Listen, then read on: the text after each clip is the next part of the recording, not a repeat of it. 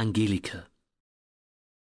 Auf ihrem Weg zum Meer oder in die nächste Stadt machten die Reisenden einen weiten Bogen um das Dorf. In warmen Sommernächten soll es blitzen und donnern und sollen Kobolde und Dunkelmännchen wie Raketen in den Himmel schießen. Das erzählten die, die zu nahe an die Häuser herangekommen waren. Und sie hatten recht. Es ging in diesem Dorf wirklich ungeheuerlich zu. Die Bauern hatten volle Kornkammern, klar, wenn der Teufel persönlich den Pflug führt. Und Ställe voll mit Schweinen und Kühen, groß wie kleine Elefanten. Klar, wenn Kobolde ihr Süpplein kochen.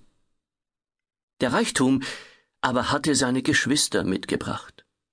Der Wein floss aus den Fässern wie anderswo das Wasser, Lange bevor die Sonne Feierabend machte, saßen die Bauern an ihren Tischen, stopften sich Würste und Schinken in die Gierhälse, erzählten sich unartige Geschichten und grölten und rülpsten. Das war den dunklen Wesen nur recht. Wenn die Nacht ihren Sternenvorhang über das Tal warf, kamen sie aus ihren Höhlen und Erdlöchern hervor und begannen ihre düstere Arbeit. Sie ärgerten das Vieh, bis es laut brüllte, aber der Wein hatte den Bauern die Ohren verstöpselt. Sie brieten sich jede Nacht einen Ochsen. Aber wer viel hat, zielt nicht, ob was fehlt. Manchmal holten sie sogar ein unschuldiges Kind aus seinem Bett und verzauberten es durch einen Kuss in ihresgleichen, aber wer darf sich über Schlimmes aufregen, wenn er selbst so handelt? Er war wohl krank, sagten sie, und bemerkten gar nicht, wie die Teufel ein Kind nach dem anderen aus den Häusern holten. Nun rief der König eines Tages seine Untertanen auf, bekannt zu geben, wie viele Kinder ein jedes Dorf hatte.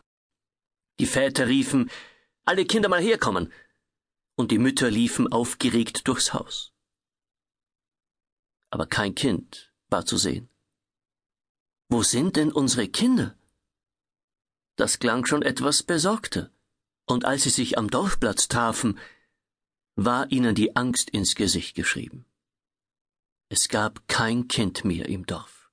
Die Teufel hatten sie alle geholt, und es war ihnen vor lauter Wein und Würsten nicht einmal aufgefallen. Mit einem Mal herrschte völlige Stille im Dorf, ja man meinte nicht einmal mir die Herzen würden schlagen. Plötzlich war ein leises Husten zu hören, aber durch die Lautlosigkeit klang es wie Donner in den Ohren der schlechten Menschen. Sie folgten dem Laut und fanden im letzten Winkel eines Hauses ein kleines Mädchen. Schwach und armselig lag es auf einem Haufen Stroh. Es war so schwach gewesen, dass die Teufel gemeint hatten, dass es sich nicht auszahlte, ein solches Kind mit in ihre Welt zu nehmen. Von diesem Augenblick an kümmerte sich das ganze Dorf um Angelika, es war ja das letzte Kind, das ihnen geblieben war.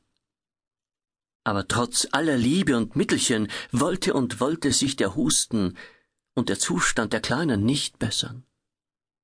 Man schickte nach den besten Ärzten, aber keiner wollte das Dorf betreten, mit den Teufeln und Kobolden wollte niemand zu tun haben. Das Jahr lud schon den Herbst zu Besuch, als ein Bettelmann im Dorf auftauchte. Du hast uns gerade noch gefehlt, riefen die Leute. Bettelmänner schicken sie uns. Wir brauchen einen Arzt. Und sie jagten den armen Mann davon. In dieser Nacht sah es so aus, als würde es die letzte im Erdenleben der kleinen Angelika werden. Als sich die Leute verzweifelt in ihre Häuser zurückgezogen hatten, da trat plötzlich ein Engel an Angelikas Bett. Er strahlte und leuchtete so stark, dass das Mädchen seine Augen aufschlug. Du bist das letzte Stückchen Gute in diesem Dorf, sagte der Engel. Aus dir müssen die Leute trinken wie aus einem Brunnen, damit sie wieder Farbe in ihr Herz bekommen. Höre, eine gute Hand muss hinausgehen zum Bach und eine hohe Pflanze suchen. die soll sie gleich nach Vollmond schneiden, die Wurzel ausgraben und trocknen. Davon musst du einen Tee trinken.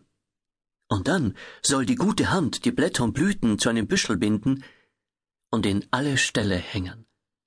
Aber denk dran, nur ein guter Mensch kann die Zauberkraft des Krautes bewahren. Das Licht wurde immer schwächer, bis der Engel ganz verschwunden war. Das Mädchen rief, so laut es konnte, nach den Leuten, und als sie um ihr Bett standen, da erzählte sie ihnen von dem Traum, von einem Engel, der erschienen war, und von einer geheimnisvollen Pflanze, die nur ein guter Mensch pflücken kann. Ich gehe, riefen alle gleichzeitig. Denkt daran, eine schlechte Hand lässt das Kraut sofort welken und dann muss ich sterben. Nun standen alle mit gesenkten Köpfen da. Die Worte des Mädchens waren wie ein riesiger Spiegel, der allen ihre Schlechtigkeit zeigte. Der Bettelmann, schrie plötzlich einer auf, der Bettelmann kann es doch versuchen. Er hatte so was Gutes in seinen Augen. Schnell liefen sie in den Wald, wo sie ihn gestern hingejagt hatten, und fanden ihn schlafend unter einem Baum. Der Bettelmann schien gar nicht überrascht über die seltsame Bitte, die die Dorfbewohner flehentlich vorbrachten. Oh ja, diese Pflanze kenne ich, sagte er. Er ging durch das Gestrüpp bis zum Bach, bog einige Äste zur Seite und zeigte auf eine hohe Pflanze mit einem lustigen Blütenball am Stielende.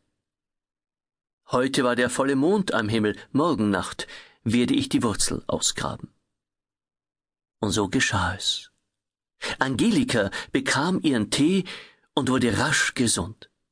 In allen Stellen des Dorfes hingen Büschel des Krautes, und bald ließ sich kein Teufel und kein Kobold mehr im Dorf blicken.